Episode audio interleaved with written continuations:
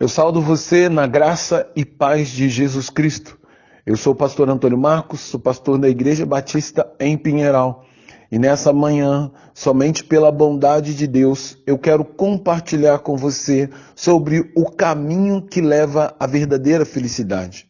Para isso, então, eu quero ler o texto que se encontra no Salmo 1, nos versículos 1 ao 3, que diz: Bem-aventurado o homem que não anda segundo o conselho dos ímpios, nem se detém no caminho dos pecadores, nem se assenta à roda dos escarnecedores. Antes tem o seu prazer na lei do Senhor, e na sua lei medita dia e noite. Pois será como a árvore plantada junto ao ribeiro de água, a qual dá o fruto no seu tempo. As suas folhas não cairão e tudo quanto fizer prosperará. O livro de Salmos é conhecido pela beleza que acompanha suas palavras. Embora elas tragam para a vida daqueles que amam a Deus muito mais do que simples beleza, mas ela traz também sabedoria, já que este livro se encontra no grupo de livros da Bíblia que constitui os livros de sapiência, onde podemos aprender muito sobre Deus e sobre a forma certa que os cristãos devem viver para agradar e fazer a diferença concreta no mundo e dentro de uma sociedade que está assolada pelo pecado e pela desobediência de toda a lei moral de Deus. Já no primeiro salmo, somos impactados pelas palavras iniciais do salmista, que apresentam uma forma prática e coerente dos servos de Deus desfrutarem de uma vida de alegria genuína, evidenciando que o grande desejo que permeia e motiva o coração humano é o desejo de gozar da felicidade. Para isso, o mundo apresenta muitos caminhos e muitas supostas oportunidades. Contudo, todos esses caminhos oferecidos pelo mundo, ao final, concedem apenas alguns momentos de prazer carnal, o que não é, na verdade, uma alegria, é, que é, na verdade, uma alegria artificial, que não satisfaz e nem concede a verdadeira felicidade ao coração humano. Porém, o salmista, inspirado pelo Espírito Santo de Deus, apresenta o verdadeiro caminho que concede felicidade em abundância, tanto para o coração quanto para a totalidade do ser humano. Este caminho da verdadeira felicidade consiste em alguns atos negativos e de um único ato positivo. Devemos entender ato negativo como sendo aquilo que devemos evitar terminantemente fazer, sob a pena de sabotar nossa própria felicidade. Assim, o salmista cita três coisas que os crentes em Deus devem se recusar a fazer. A primeira delas é andar segundo o conselho dos ímpios, pois estes não respeitam os valores morais e espirituais estabelecidos por Deus e por isso agem sempre com impiedade para com o seu próximo, vivendo uma vida que contempla apenas o seu prazer e não se importa com as outras pessoas. Logo, os que creem em Deus devem evitar ouvir e serem influenciados por tais pessoas. O segundo é deter-se no caminho dos pecadores, porque tais pessoas estão, acima de tudo, comprometidas com o pecado e o pecado só produz tristeza e morte. E a ira de Deus está sobre está contra todo pecado, pois ofende a sua a santidade do Senhor, a quem amamos. A verdadeira felicidade deve estar comprometida, em primeiro lugar, a agradar a Deus. E por último, assenta-se na roda dos escarnecedores que não que não são aquela, que são aquelas pessoas que zombam e debocham dos outros como se de alguma forma elas fossem, elas julgassem ser melhor que os outros, a ponto de desprezar suas ações.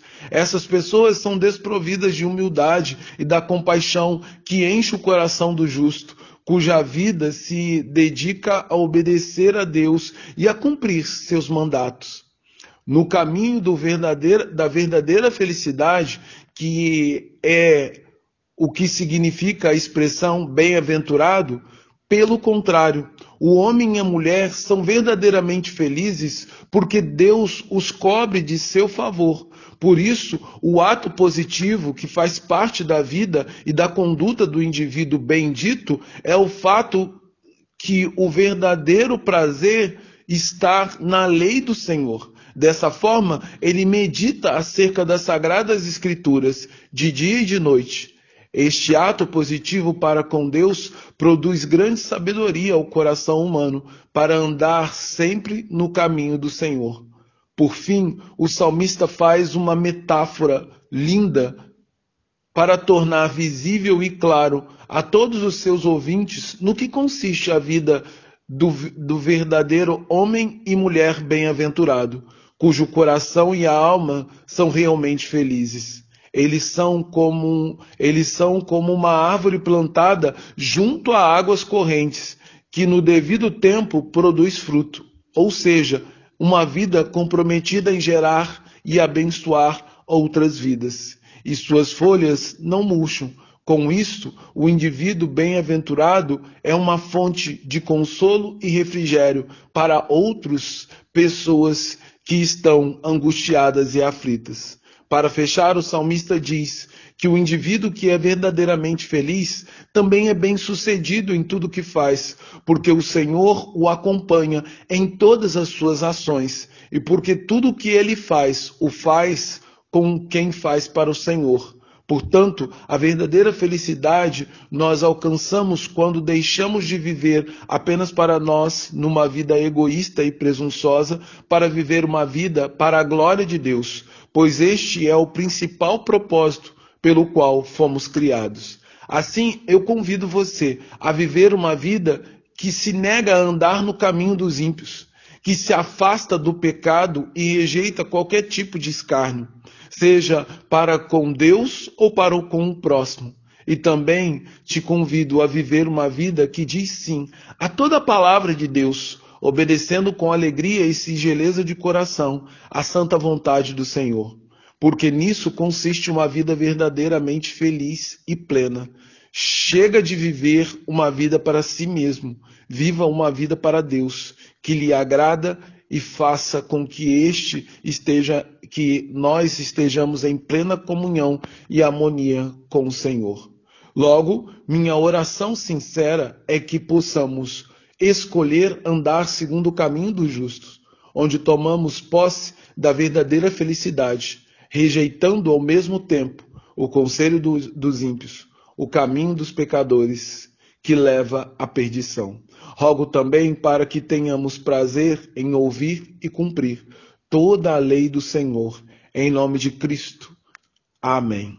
Agora, que o amor de Deus Pai, que a graça do Deus Filho e que o consolo do Espírito repouse em nós, para a glória e o louvor de Deus Pai, e que nós possamos nos dedicar, nos empenhar a andar no caminho do justo, porque esse é o caminho da felicidade não uma felicidade efêmera que acaba em poucos minutos, mas uma felicidade que transborda para a eternidade.